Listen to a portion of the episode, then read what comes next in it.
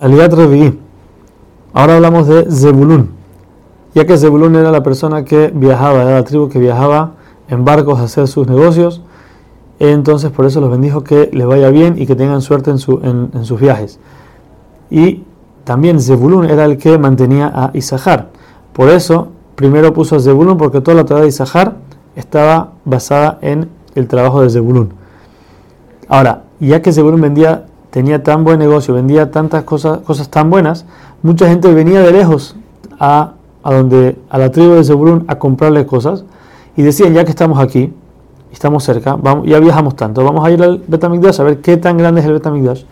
Cuando llegaban y venían la grandeza, la santidad y cómo toda la gente servía un solo Dios y hacían, hacían todo en unidad, la gente quedaba tan sorprendida que de una vez se convertían, esto era por el Zehut de Zebulun.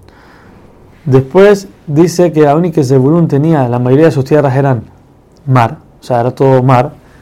Eh, con todo eso, Zebulun tenía muchas cosas que solamente se encontraban en su lugar. O sea, de todos esos mares sacaban muchas cosas que solamente se encontraban ahí y con eso hacía mucho dinero.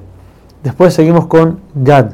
Moshe Rabenu bendice a Gad, le da mucha fuerza, ya que Gad estaba en la frontera, entonces ellos, tenían, ellos eran los primeros que tenían que, cuando venían enemigos, tratar de pararlos.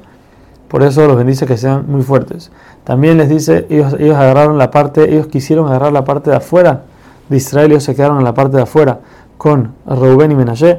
¿Por qué? Porque ellos sabían que ahí iba a ser enterrado Moshe, ellos quisieron tener su parte donde iba a estar enterrado Moshe. Y también los felicita por el hecho de que van a dejar toda su familia y van a entrar al pueblo, a la tierra de Israel para pelear con sus hermanos y después solamente regresar a su familia.